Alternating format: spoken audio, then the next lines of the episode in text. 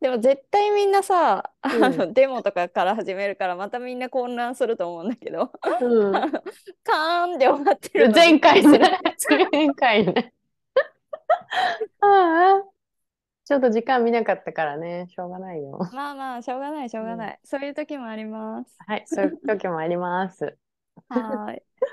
そうそう。で、うん今日話したかったトピックの一つが、うん。まあなんかさっきのエピソードとか、そうん。の前々回のエピソードとかでも、うん。多分なんか、まあ結構話してるし、うん。分かる人には分かるかもしれないけど、結構私たちってさ、自分たちへの愛がすごいというか、うん、あのそうね、その、その表現がね、面白いなとは思うよ。え、本当？なん、うんえ、なんていうの？こういうの。わかんないか自己肯定感高いっていうとさ、うん。自己肯定感高い、まあ、高いっちゃ高いんだけどみたいな別にそういう時じゃない時もあるからみたいな、うん。でもなんか自己愛とか自分を信じる力みたいなのはすごいあるなと思っててああ。なるほどね。うんうん。とかさなんか例えばねあの聞いてる人たちにも分かるように言うと、私たちはこの自分たちのポッドキャストがめちゃくちゃ自分たちで面白いと思っててまあ、いつも笑ってるもんね。この番組めっちゃ最高だなって思ってるみたいなことを すごく言うんだけど でそれをお互いにさ恥ずかしいじゃん、なんかそんな、私たちが裏でチャットしてる内容を。編集するでしょ？録音した後にさ編集したし終わった時とかうん。まあしてる最中にしょっちゅうしょっちゅうお互いに、うん。あのメッセージをして「いや、うん。今回のめっちゃ面白いよ」みたいな。毎回ほぼ毎回言ってる。やだね、もうね。そう。まあそんな感じでなんかすごいなんかさ自分たちへのなんていうの？これなんて表現したらいいの？知恵はじゃあなんて表現するの？うんなんかわかんない。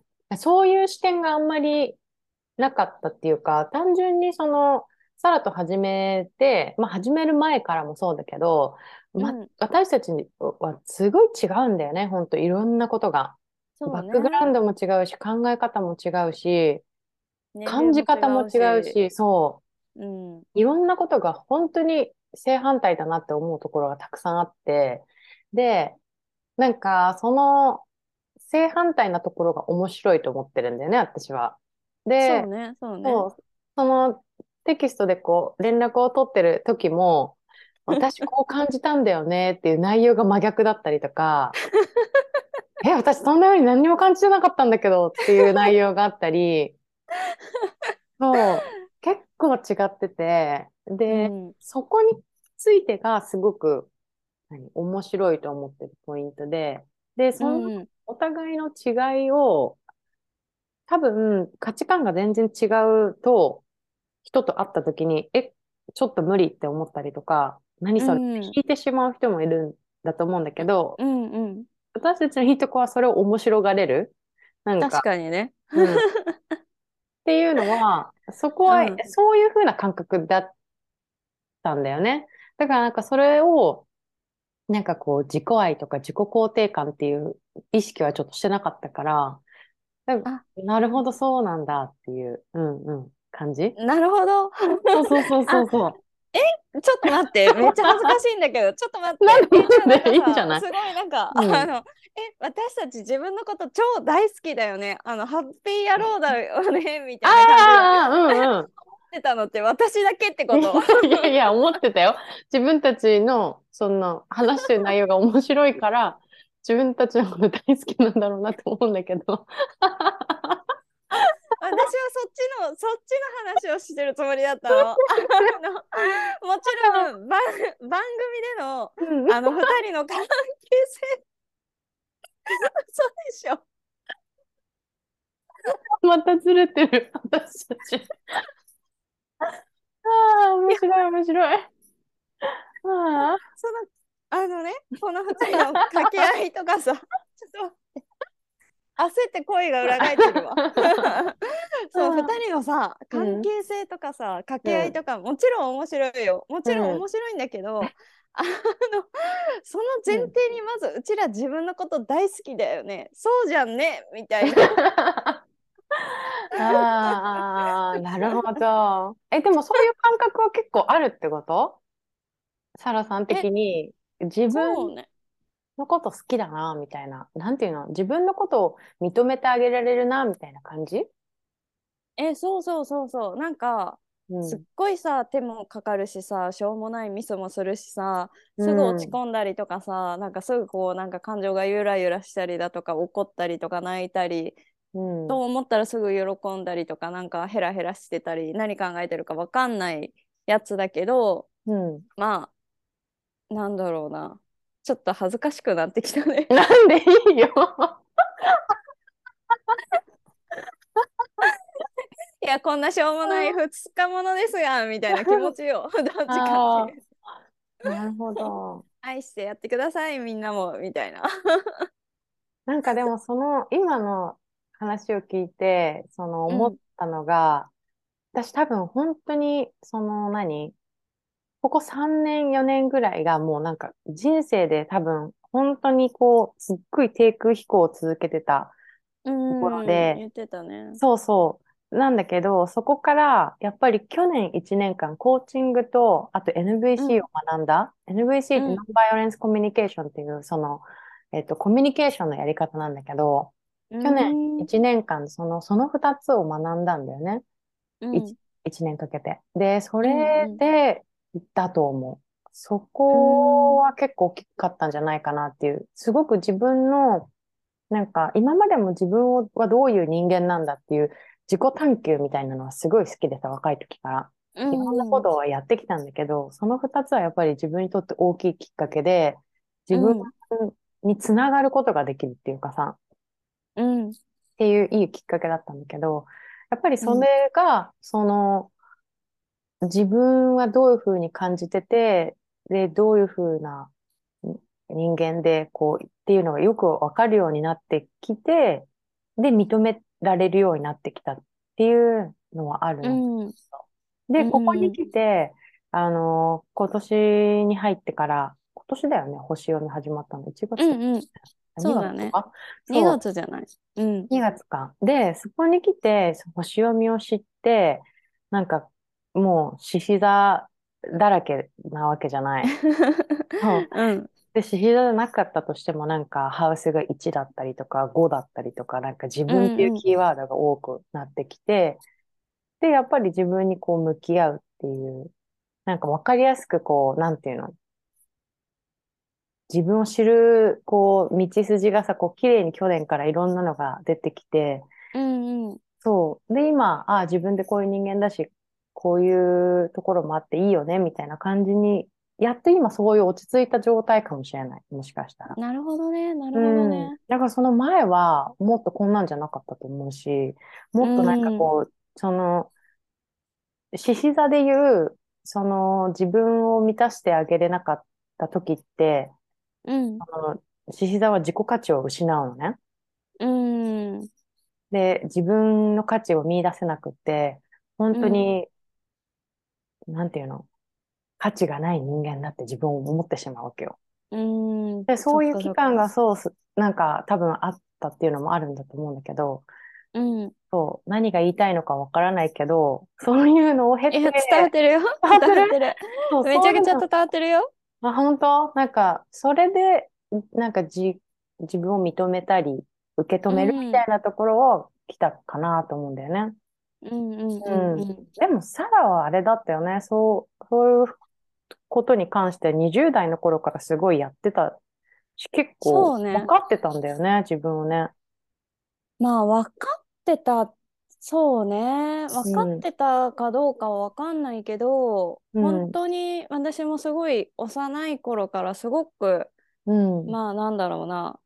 あのななんて言ったらいいんだろうまあなんかその家庭あ機能不全家族だったっけな？不完全家族だったっけな？なんかそういう名前で呼ばれてる家庭環境でいわゆるアダルトチルドレンっていう、うん。あの症状を持ってる子で、うん。でさらにそれがなんかね体にシンプトンとして現れちゃってたからえーと、二十歳ぐらいまで熱はないのに、うん、なぜか急にグワって吐いちゃったりだとかすごく体がしんどくなってしまったりとかで、えー、こう病院によく運ばれて 点滴を受けさせられてたっていうそれもね、うん、名前があるんだよちゃんと症状として。で本当はそれ幼い頃に治るはずなのに、うん、私は二十歳ぐらいまでそれが続いてしまってたから、うん、まあ、病院の先生が見てくれてたんだけど、でまあそういうのもあってなんで自分はこういうことを経験してしまってるんだろうとか、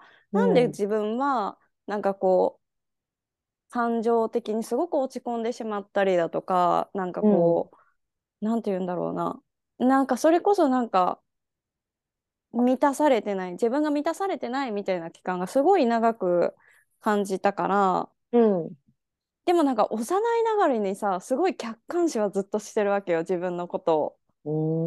すっごい遠いところから見ててなんかそれこそ自分の親に自分のことが話せなかったって言った時もあ私が親になった時は絶対になんか子供自分の子供が帰ってきたら子供の話を聞いてあげようとか、うん、その時何があったとか、うん、話をちゃんと受け止めてあげるようにしてあげよう。だからこの感情をちゃんと覚えておこうみたいな感じで思ってたわけ。とか、うん。うん、学校でなんか辛い思いとか先生になんか理不尽な扱いを受けた時もこういうことされた時に私は傷ついたりとか悲しんだりしてるからその思いをちゃんと覚えて、うん、そういうことをしないようにしようっていうのをうんちっちゃい頃から思ってたのそう小学生ぐらいからもうねそれもはっきりと覚えててで逆にどういうことをしたら喜ぶのかなっていうのも自分の中で記憶としてデータとして蓄積してってたんだよね。うん。そう。でまあそれでもなんかコントロールできない自分の感情にすごい嫌だったっていうのもあって、うん、まあ、その海外留学した時にさ留学先まあそのアメリカもなのかな？カナダとかだったら絶対学校にもうカウンセラーとかがいてでそのカウンセラーは別に誰でも言っておくってその心理的にこう病んでしまってるとか悩んでるとかいうのがなくてもちょっと自分のキャリアどうしようとか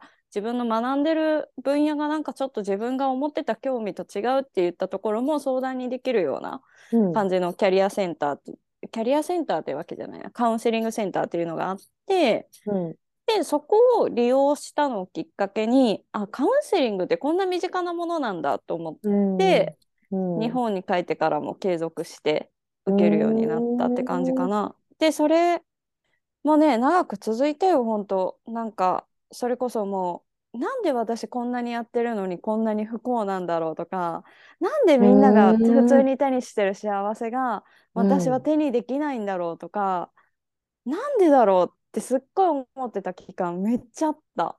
へえ。そう。でもその時はう。不幸だったの？何を感じてたの？なんでみんなには普通に、なんて言うんだろう、愛を感じられる両親がいるのに、私には両親がいるのに、なんでそれが感じられないんだろうとか、うん。うーん。そういうのとかかな。あとはなんかこう、まあ20代前半とかかな。みんな普通に結婚とかすごいして幸せそうにしてるっていう結婚ラッシュが続いた時に、うん、なんで自分はこんなに必死に働いて、働いてしかもなんかこう地元から離れて会社から転勤させられて働いて一生懸命働いてるのに、うん、なんか親の介護のこととかそういうのを考えないといけないんだろうとか自分の人生よりも他の人の人生をなんで一生懸命優先しててでも周りからはバリキャリでかっこいいねとか仕事好きだもんねって言われることがすっごい辛くてさ、うん、え好きでやってるわけじゃないよ。生きるためにお金が必要だし生きるために必死なんだよみたいな。でも伝わらないみたいな、うん、なんでだろうってずっと思ってた。うんうん、それ苦しいよね。だって、苦しかったね。ね、周りにも理解してもらえないし、自分でも出口が見えないし、うん、うん、それは苦しいよね。そうね。でもそのカウンセリングを通して、やっぱりその少しずつその自分の、なんだっけ、インナーチャイルドだっけ？アダルトチルドレンだっけ？なんかそういうのを、何？克服していってっていうの？なんていうのが正しいのかわかんないんだけど、受け入れてあげたの。そうね。ただね、カウンセリング利用したの2、3回ぐらいで、あ、この人たちが言ってることも私全然理解できるし、自分が言えるなって思っちゃったから。あの、結構カウンセリングを早めに切ったんだよね。お金もめっちゃくちゃ高いし、めっちゃくちゃ高いのよ。ねえ、なんか私も一回調めっちゃ高いべたことあるけど、高いよね。30分1万円とかじゃない？なんか忘れたけどうん、なんかそれぐらいの値段するんだよね。うん。30分1万円とかさ、まあ5000円だとしてもよ。なんかさ、高いよね。いいよ。うん。と思って、まあ、早めに切って、だから日本で受けたのって結局3、4回目ぐらいかな。うん。で、もうやめちゃって、うん。で、あとはもうネットでひたすら、なんかインターネットで調べたりだとか、もうひたすら自分と向き合って、うん。たまにノートに書き出してみたりだとか、うん。なんかそれこそさ、あの、昔ツイッターとかやってて、ツイキャスとかやってたんだけど、それこそツイッターとか、全然流行ってなかった時にね、ツイキャスっていうのはさ、生放送みたいな感じで自分のことをうだうだ話すようなやつなんだけど、なんかそれで、バーって自分が思ったことを話してたりとかした。うーん。そう。で、まあ少しずつ少しずつ客観視しながら、あ、この行動とかこの思考はアダルトチルドレンから来てるものなんだとか、なんかそういうの考えて、本当にすごいめっちゃ向き合った時期が2年ぐらいあったのかな。うん。もう毎日毎日苦しくなるほど自分のこと考えて、うん。で、ある日なんか、パンって、もうパンって どういうこと？どういうこと？急に気温わかる急に。説明放棄してるじゃん。あ、なんか、あのーまあなんか転勤とかをきっかけにかな？なんか、諦めたりだとか、その時の彼氏と別れたりだとか、なんかそういうのかな。なんかもういっか、みたいなうん。思ったことがあったんだよね。で、なんか自分の好きな時間とかがだんだんだんだん増えていって、増やしてったりとかして、その間にちょっとずつちょっとずつ克服したって感じかな。だから本当なんかここ最近だよね。すごいなんかさ、もう、あの、うん絶対自分はもう幸せになる運命しかないみたいな、この先は幸せになるしかないみたいな風にうん、思い出したのは本当ここ最近だと思う。1、2年とか。なんでそう思えるの？今は。もうここまで必死に努力して、人のために尽くして、うん。自分のためにもやって、いろいろ動いてきた努力の結果、こんなに頑張ってる子が幸せになれないわけなんてないって思ったんだよね、うん客観的に。ああ、いいね。なんか、ちょっと、あの、スポコンが出ちゃうんだけどさ、あの、やっぱりこう、やっぱり、日々練習をすごい積み重ねていった、その自信が、あの、試合で生かされるみたいな感じ？ちょっと、例えがあれなんだけど、まあ、その今までやってきたことが自信につながってるってことだよね。そう、なんかうんもう苦しんでも何してでも、とりあえず必死に動いて、必死にうん。生きてきたから、うんこんなに頑張ったんだからさ、そりゃもう報われるしかないでしょ、みたいな。うん、そう、努力とかさ、やっぱり、そのやってきたこと、経験とかは裏切らないからね、やっぱりね。そうそうそうそう。だからうんさ、なんか、まあ辛い思いをしたりとかするたんびに、もう小学生の頃からさ、あ、こんなに私辛い思いとか悲しい思いをしてるのは、そういう誰かに、同じような思いをしてる誰かに出会った時に、その人の気持ちが分かるようになるために、なんか試練があるんだな、みたいなのを、小3やばい小やばい小学生やばいよね。悟りを開いてるじゃん、小学生3年すごい生。だからさ小学生の時からいろんな人に悩み相談を受けることがすっごいなぜか多くってうんで人の悩みを聞くたびに自分の心も結構さやっぱダメージを受けてたんだよね。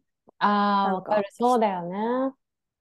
あかわいそうとかあ辛いとか思ったら私も辛くなっちゃってうん。だからカウンセラー向いてないなって小 それこそ小4小5ぐらいの時にさ将来の夢みたいな聞かれる時にみんなになったらみたいな言われたけどいや私はもうならないってここで決めたみたいな まず小学生でその職業があるのを知ってるのもすごいし、決めれるのもすごいし。うん。いやすごいよねもうませたませた子供でしたよ。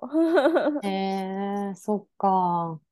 なるほどどね。まあでも、いいね。やっぱりそれだけやってきたっていう、その過去があるから、もうここまでやったんだから大丈夫っていう自信につながるってなんかいいと思う。そういうのすごい。そうそうん。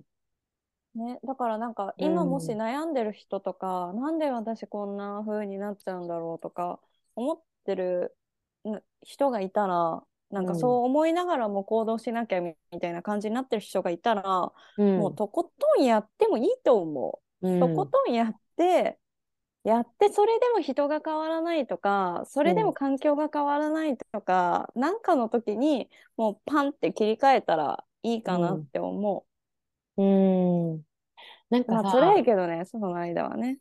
そうだね。なんかね、私ね、その、私もすごいその、自己、自分と向き合うっていうことを、うんわ20代からしてきたって言ったじゃない？でもなんかその、向き合い方とか、なんかその、感覚？感じうん方みたいなのはちょっと違うんだよね、サラとは。うんうんなんかそんな感じだね。そうそう、なんか、うまく説明できないんだけど、その自分に向き合ってる時のその目的？なんか、うん。目的っていうか、あれでしょ、さは今言ったみたいになんでこんな風に壁にぶち当たるんだろうとか、うん。なんだっけ？なんて言ってたっけ？なんでみんなみたいに幸せになれないんだろうだっけ？受け取れないんだみたいな、うんうんうん。そんな感じを言ってたうんでしょ、うんうんうん私ずっと20代の頃からずっと思ってたのが、なんか、私は何がしたいんだろうみたいな感じだったんだよね。なんか私はどうしたいんだろうみたいな。うんうん違うよね、やっぱりね。そうね確かにね、うん軸がやっぱなんとなくちょっと違うよね。違うよね。で、うんでも、その、さっきそサラが言った、もうここまで自分に向き合って努力してきたんだから、もう幸せになるしかないと思うって言ったのは、なんかすごくやっぱり好きで、で、そこに似てる感覚だなと思ったのが、なんかこう、私もすごい自分に向き合ってきて、私、あの、ノートを取ることがすごく多いのね。メモ。うんうんうん何かをむ自分のことを考えるときって全部書くのよ。ペンとノート。へえそう。うんうん絶対に見せれないノートが私山ほど持ってるんだけどさ、誰にも見せられないえーノートたちが。えー、そうなんだ。そう。なんだけど、そのノートをね、やっぱり、うん。その、とことんやるって、やっぱりさ、自分を知るとか自分に向き合う時間をさ、とことん向き合っていくって、やっぱりすごい大事だなって思うよね。うん。なんか、その、多分自分が不幸だなって思う、思ってしまった人のパターンだったり、あと自分がわからないだったりとか、まあいろんなパターンがあ,、あるけど、なんかモヤモヤしてる時に、多分逃げたくなると思う。んだよね。自分を見たくない人もいると思うんだよ。自分の感情に向き合いたくないとか、過去の思い出を振り返りたくないとか、なんか、やっぱり蓋をしてしまいたい時とかあると思うんだけど、でも、そこに向き合うっていうか、その時うん。どう考えてるのかとかっていうのをずっと全部掘り下げていって、その自分と向き合うっていうことをとことんするってすごく大事だと思うし、それをしたから多分、なんか、私たちはちょっと違う方法だったり違う目的でいろいろやってきたけど、そこを多分ものすごいやったから、自分うんたちがのことを面白いと思えるし、違いも受け入れられて面白いと思えるし、なんかそうだね。うん、他の人のことも、へえ、こんな人なんだって言って、なんていうの？面白まあ、その人はその人みたいな感じだよそうね。そうそうそうそ一人一人を子として認識するというかさ。う。うん、なんかそこで、なんていうの？変になんか、なんていうの？過去の自分と重ねたりして、なんか自分がモヤモヤすることがないっていうか、もう自分は自分の過去をもうちゃんと綺麗に整理してきてるっていうかさ、うんうんうんうん。わかんないんだけど、なんかだからそういうのはあるのかなって今思った。うんうん。でもそれはあると思うん。う。そうね、そうね。で、なんかさ、そういうまあ自分と向き合うきっかけとして、まあそれこそさ、私もまたそのコーチングを受けてすごい自分自身も、あの、たった一回受けただけでさらに開花したなっていうか、全然変わったなって思ったから、うん。あの、過去の自分のね、録音とか見ても。うん。だからなんかそういうののきっかけに星読みとかを使ってコーチングを受けるっていうのもすごくいいなって思ったから、うん。うん、なんかいいよね。なんかその自分への向き合い方って本当いろいろあると思うんだけど、なんかそういうのをしていくと結構ね、なんか自分への満足度が高まるというか、うん。うん、うん、そうなんだよね。なんかその、コーチングとかカウンセリングとかって多分本当に相性がさ、すべてだうんうんと思うんだけど、本当にみ、いい人にみを見つけられたら、本当に1時間1万円とか、うん、もっとしたとして 1, 1万5千円とかわかんないけど、うん、効果がすごいよね。うん本当に。全然、全然違う。うん。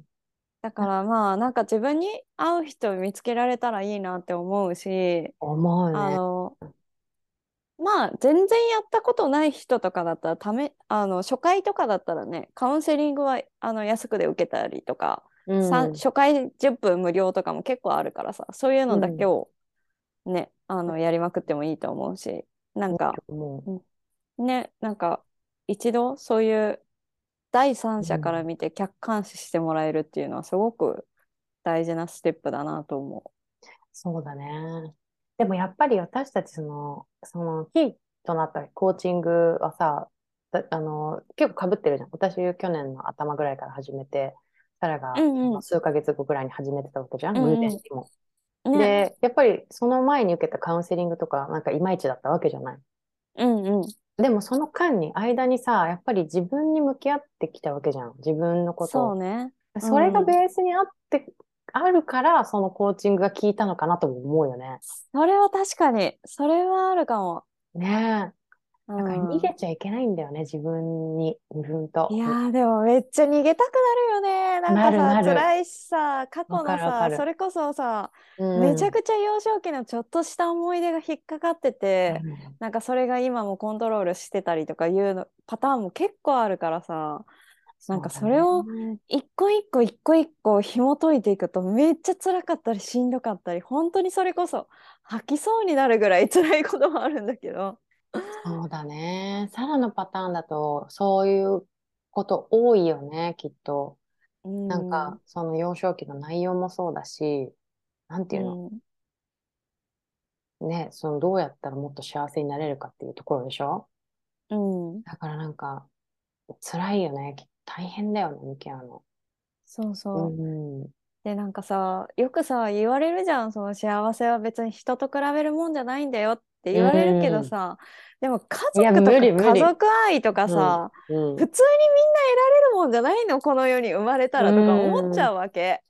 思っちゃうよね。わかるねわかる。うん。それがやっぱさ、両方の家うん族っていうか、じ父親も母親もいて、うんさらには兄弟もいるのに、うん。得られないってやっぱ結構ね、うん。得られないというか、得てたのかもしれないけど、うん。その与え方が多分ちょっと違ったりだとか私が受け、受け取り方っていうかね、うんなんかそのまあ形が愛の形が違うから私がそれが愛と思ってないって認識してしまってるのかわかんないけどうん。そうなんかやっぱうんたね難しいよ、そんなの言葉で言うのは簡単だなって思う。思う。思うよ。なんか、特にそんなに、何？なんか、悪いことがない。悪いことって難しいけど、普通、普通って何って感じだけど、普通の家庭でも、あの、他と比べちゃうってこともあるだろうからさ。うんうんで、本当に他の人をいいなって思ってしまうことってきっとあるじゃない？うんうんだからなんか、誰しもがきっと経験してることだよね。で、ね。やっぱりそこをなんで羨ましいと思うのかとか、なんで、うん。何がその自分とその他の家庭とか自分とその人の関係が違うのかとかさ、うんどういう感情が今私の中にはあってとかさ、なんうかん。それを思ってる理由は何だろうとか、それこうどんどんこう見ていいくのがさ、やっぱり大事よね。大事だし、そこが分からなかったら多分いつまでも同じことを繰り返す。他のそうね、そうね。うんううんん、そうそう。他の人を見て、同じようなうん感情でなんかモヤモヤしたりとか、うんうんうんうん。羨ましく思って自分が足りないと思ってしまったりとか、不幸だなと思ったりとか、うん、あると思あるね。でもなんかその、だから去年の1年間で、全然制度とか、その、何、学んでもいなかったから、なんとも思ってなかったんだけど、うん今年に入ってうんその、星座を学んで、その、何よりもやっぱりいいなと思ったのは、月を満たす？っう。うん。ていうのは、その、すごくいいなと思った。うん。そうそうう。ん。さっきそのさ、満たされない時がどう、あの、どうだっていう話をしてたじゃない？うん。で、あ、確かにそれ勉強したなと思って、私自分が満たされてたから、あんまそこさ、うんうん。ああ、ピンとこなかった？気にせず飛ば、そう、気に、気にせず飛ばしちゃったんだけど、改めて月魚座の人が、うんも。しくは太陽魚座の人がうまく使えてない状態ってどういうものだったんだろうって思って見てみたの。うん。そしたら、えっとね、月が安定してない状態、太陽が上手に使えてない状態、魚座の場合は、うん。人からのネガティブエネルギーを異常に受け止める。うわー、合ってるじゃん。前人そうだったでしょ？て臆病、傷つきやすく自分を責める、過剰な現実逃避感っていうので、まあ、まさに私これ多分ちっちゃい頃受けてたというか、昔感そうだったんだ感じてたね。そうなんだろうなうんみたいなだから自分の父親母親がうまくいってないって言った時にそれぞれからのネガティブなエネル異常に受け止めちゃってもう疲れちゃうよね、そりゃ。そうそうでなんかあの2人が仲悪いのは自分のせいだって自分を責めたりだとかしてたし、うん。で多分過剰に現実逃避っていうのすごいなんか妄想好きだったからさ あのだから海の向こう側を見て向こう側に暮らしてる人たちってどんなんなんだろうみたいなどんな顔つきなんだろうとか。あの思ってたからさ 現実逃避だね。ねえ。うん。まあ、っていうのでなるほどね。うん。えー、ちょっと特にあれだよね、えー、と幼少期何歳ぐらいまでだったっけな？月星座が結構強く出るんだよね、太陽星座よりも。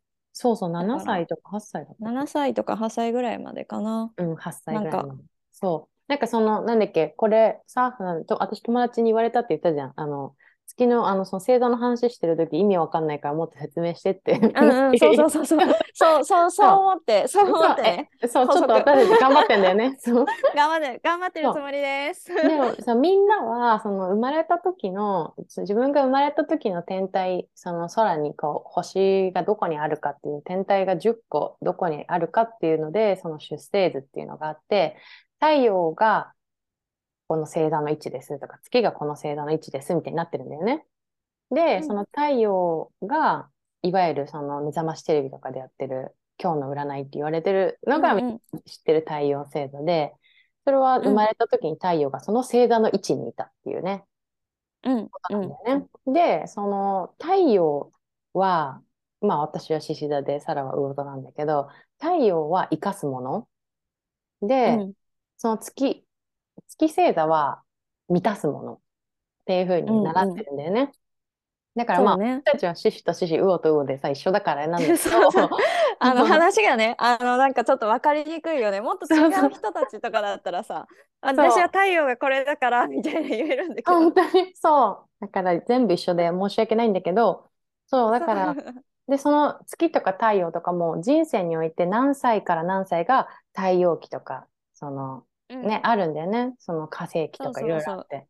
まあ月の間とかね。そうそう。で、その、まずは、その月星座って小さい頃、0歳から8歳ぐらいの内容であって、その、すごく土台になるところで、まずは月の自分を満たしてあげることによって、いいよっていうね、いろんなことが動き始めて、うんうんポジティブになれるっていう。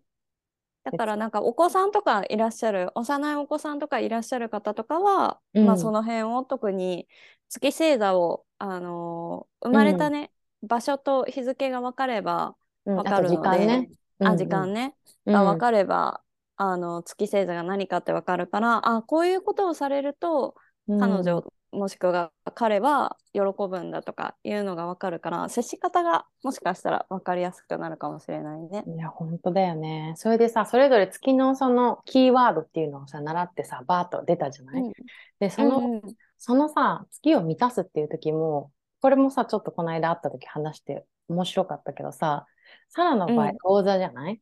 で、そのキーワードを読んでった時に、こう、ピンとくるものが自分のその満たし方っていう話だったじゃん。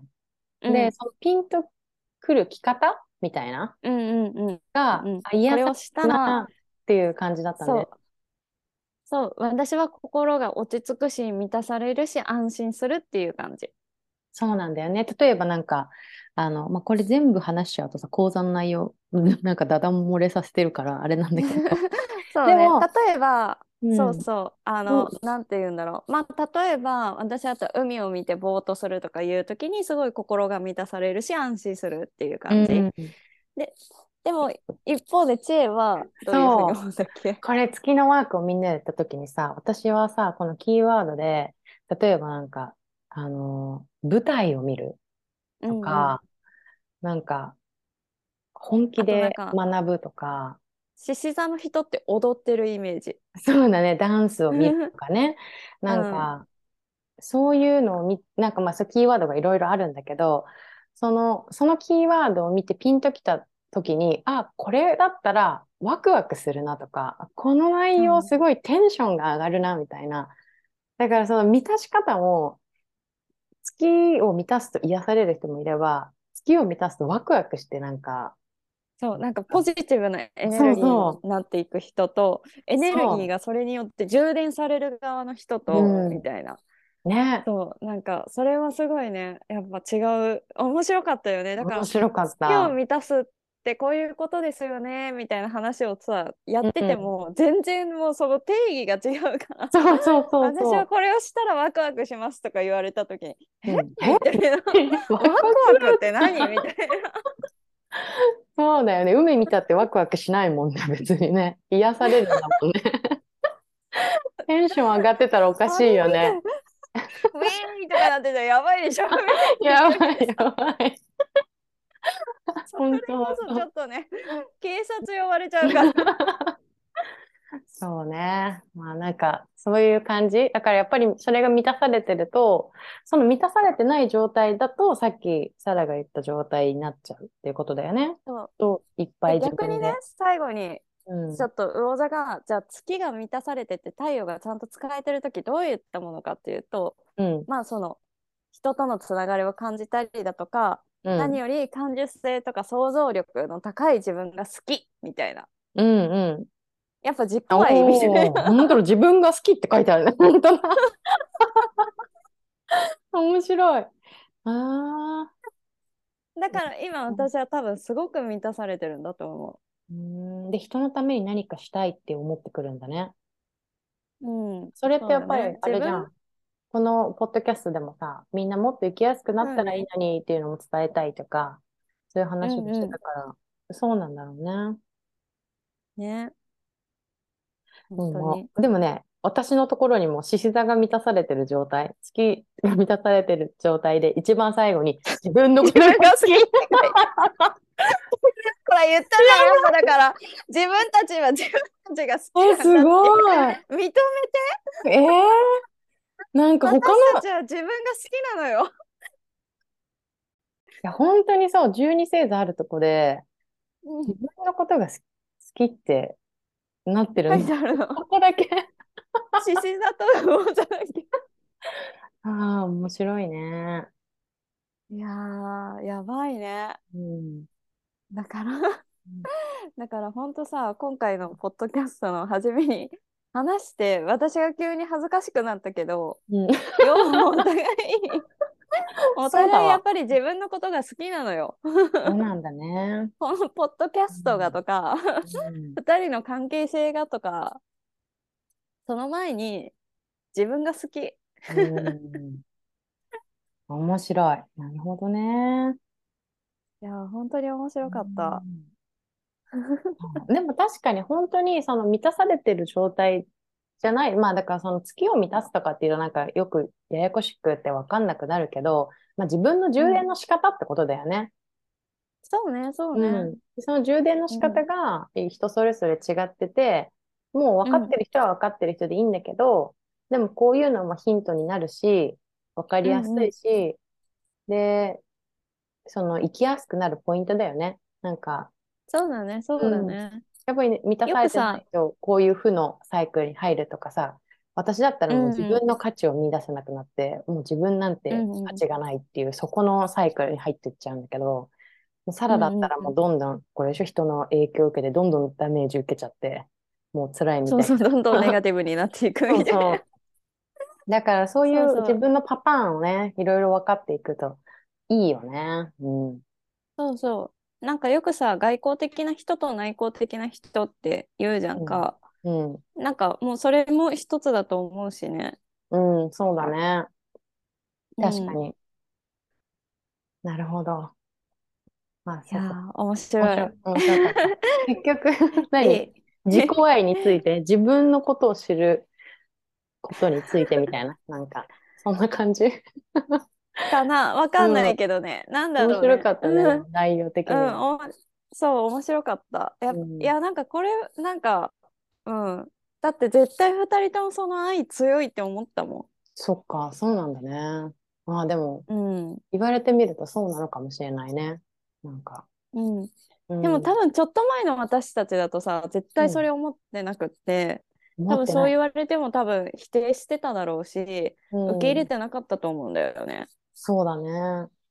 なんか本当二人がそれぞれ別な場所で、全然そうい、うん。あの離れた場所で、去年1年間とか1年2年ぐらいかけて、こう最近、自分たちをみどんどん満たしてきたっていうか、自分を上げていったっていうかさ、うんなってきて、今年になってなんかこう、い再いエネル、開してね。そう、いいエネルギーっていうかさ、いい自分のコンディションであったからうん面白く楽しめるんだろうね、これが。だね、だね。だかうんらすごいタイミングとしてもさ、なんかすごい良かったし、うん。なんか、このポッドキャストを始める？って言った時に、私がずっと探してたパートナーを知恵がいいって。選んだのも、なんか、納得だなって感じ。面白い。本当に良かったと思う。こういうタイミングで。で、なんか、一回、またコンタクト取り始めたら、バーッとさ、お互いいろんなこと話し始めて、本当にね、なんか、いきなり始まった感があるもんね。二人のその、そうだね。うん、関係というか、ポッドキャストも含めていろいろが。そうだね。で、話せば話すほどさ、うんお互いが違いすぎてさ、そう。ねみたいな。え、本当だよね。ねそれがなんかいちいち面白いよね。面白い。うん。かといってなんかこう、なんか自分が好きっていうなんかキーワードが出てきたりとかさ、共通点だよね。共通点ある。全く違うカラーなんだけど、なんか自分が好きなのは好きみたいな。そうそうそう。カラーは全然違うけど好きっていうね。やっぱりそこは共通で点もなんか、あとはなんかやっぱさ、お互い結構辛い思いっていうか、しんどいことも経験しつつも、やっぱ自分と逃げずに向き合った期間うんが結構あったし、あったね真剣に向き合ってきたっていう経験とかいうのも同じだよね。そうだね。向き合い方は違うけどさ、それぞれ。うん。うん。とか出し方とか違ったけど、それでもやっぱ一緒っていうか、うん。そういう共通点はちょこちょこあるよね。あるね。うんいうん。や、面白かった。このトピック面白かったよ。なんかさ、最い初や、よかさっ、た。なんか数日前に、サラからこういう内容話そうみたいななんかあったじゃない？で、うんうん一生懸命こう記事と次かね、こういう、こういうトピックで話したいと思ってるみたいなね。そう。で、なんか、記事探してくれたりしたんだよね、その、なんか、そうそうそうそう。アーティクルをね。でもそしたらなんかうん全然その内容が面白くなくて、なんかもう全然面白くなかったね。つまんない記事しかないとか言ってさ、これじゃ話広がんないわとか言ってたんだけど、意外と面白かったね、この。そうもうなんかやっぱトピック、トピックはあっていいと思う。アーティクルは特にいらなかったね、今回の感じに関しては。ねお互いの経験がやっぱそれぞれの人生がめちゃくちゃ面白いからさ。うん、ちょっとなんか、毒アメっぽく、なんかそういうデータとか情報をさ、入れて話すのいいんじゃないみたいになってたのにね。なんうん、か、まあでもさ、なんかそういうのがある時もあってもいいと思うんだけどさ、例えばうん。今日、今回のテーマだと、うん。私はすごいなんか自分たちの自己愛というか、うん。愛がすごい満たされてるなって思ったから、なんかそういいうのについて話してみたいなと思って、知恵とね、うんで、それをさトピックにしたいっていうのをメッセージで送って、で自己肯定感とはみたいななんかアーティクルとかもいっぱいあるからなんかそういう記事とかも引用できたら面白いんじゃないかって思って見てたんだけどさ、うん。書いてある記事書いてある記事がさ早寝早起き太陽の光を浴びるとか なんかそういう感じだったからさなんか、いうん、やなんかえー、と思って。違うんだよ、みたいなね。いやまあそうなんだけど違うと思うと思ってさ。面それ白い。でね。ううん。ん、あのもうなしで喋っちゃえみたいな。うんうん。でも本当の、その本当になんか、あの、こう出てくるさ、言葉が、その、自己愛とかさ、自己肯定感とか、なんか愛とか、なんか満たされるとか、なんかいろいろ、そう、サラから出てくる言葉のキーワードが、やっぱりそのなんか、まあこれ全部生態につなげちゃうのもさ、私たちがそれを習ってるからっていうのはあるんだけど、もうまあそういう魚座っぽそういうあれだから。うんうん。そう、もう魚座っぽくってさ、で、やっぱりそういう言葉が増えていくと、やっぱりピンとこなかったりするんだよね、私は。うんう、かどういうことを話したいんだろう？なんか、な、どうかな？私、自己愛って何、何かな？みたいな感じで思ったんだよね。そう。最初もそうだったもんね。今日もね。蓋を開けてみたら結構話すこともあったし、あ、なるほど、こういうことかと思うこともあったから。で、その言葉のチョイス、そうそうそう。言葉のチョイスも全然違うなっていう面白さも思った。やっぱり。そうね、そうね。う。うんん。なんか最近は、ほんと、知恵が私が話してる言葉に、あ、今全然理解してないな、みたいな ある？瞬間もなんとなく感じるようになってきた。メッセージとかでも、あ、これ絶対伝わってないわ、と思いながら。まあでもいいや、ごめんね。そっか。いや、全然いいの、全然いいの。うんあの、むしろ全然言ってもらえると、あ、うん。これ伝わら、伝わらないんだ、みたいな。新たな気づきになるからさ、それはそれで面白くて。そうね。そこも違うなっていう。まあ、いい勉強になります。でもなんかその雰囲気やっぱりいいなと思うよ。その、なんか、あの、そういう愛をテーマに生きてる魚座の人たち、いいなと思うよ。うん、優しいしね、なんかこ いや、私も知恵のその自分っていうのを、確固たる自分っていう感じ、すごい好きだなって思うよ。う。なんか嫌じゃん。やめてよ。なんかすごいナルシストみたいな。なんかさ、いいじゃん。あ、愛に生きてる魚座の方がなんかいいな。本当は全然ナルシストって感じじゃないけどね、なんか、うん、なんか自分が、自分が活躍することで本当周りにエネルギーをあの与えるのが 知恵の使命って感じ。だから、だから本当なんかこの番組でもとことん知恵を、あの、うちの知恵がね、みたいな感じで言いいやなんたい。でもさ、なんか、私、だい結構人に興味あるっていうかさ、え、なんでそう思うの、なんで？なんで？うなんすごいで？みたいな。ね、聞いてくれるよね。なんかそういうふうに思うんだよね。多分、自分を掘り下げるのも好きだったから、他人のこともそう思うのかもなんだけどさ、うん。なんか、そうそう、なんか面白いなって思う。なんか面白いなしか今日言ってないんだけど、いや、でもなんか、ううんんうん、深掘りしてくれると嬉しいしね。うんなんか、うん自分自分と言いながらもなんか、その、ひ人にもすごい興味があって、うん。その人のね、ことを知りたいとも思うし、なんか、なんかそういう二つあるなって思ったりする。うん、そうね、そうね。だからすごいいいバランスなんじゃない？そうね。うん。ああ、ありがとうございました。面白かったです。いやー、本当楽しかった、今日も。うんなんか一発目、この、いこの回を撮ってる時も、途中で切れたんだよね、一回。そうね、そうね。なんだっけ？なんだっけ？なんか、獅子座にも魚座にも自分が好きっていうキーワードがあって、あ、そう、好きみたいな言って切れたね。よかった。でもちょっとプラスでこうやって撮れてよかったと思う。なんか、そうね、まとまそうね。った。うん。うん。ありがとうございました。はい。ありがとうございました。じゃあまた来週ということで。おやすみなさい。はい。おやすみ。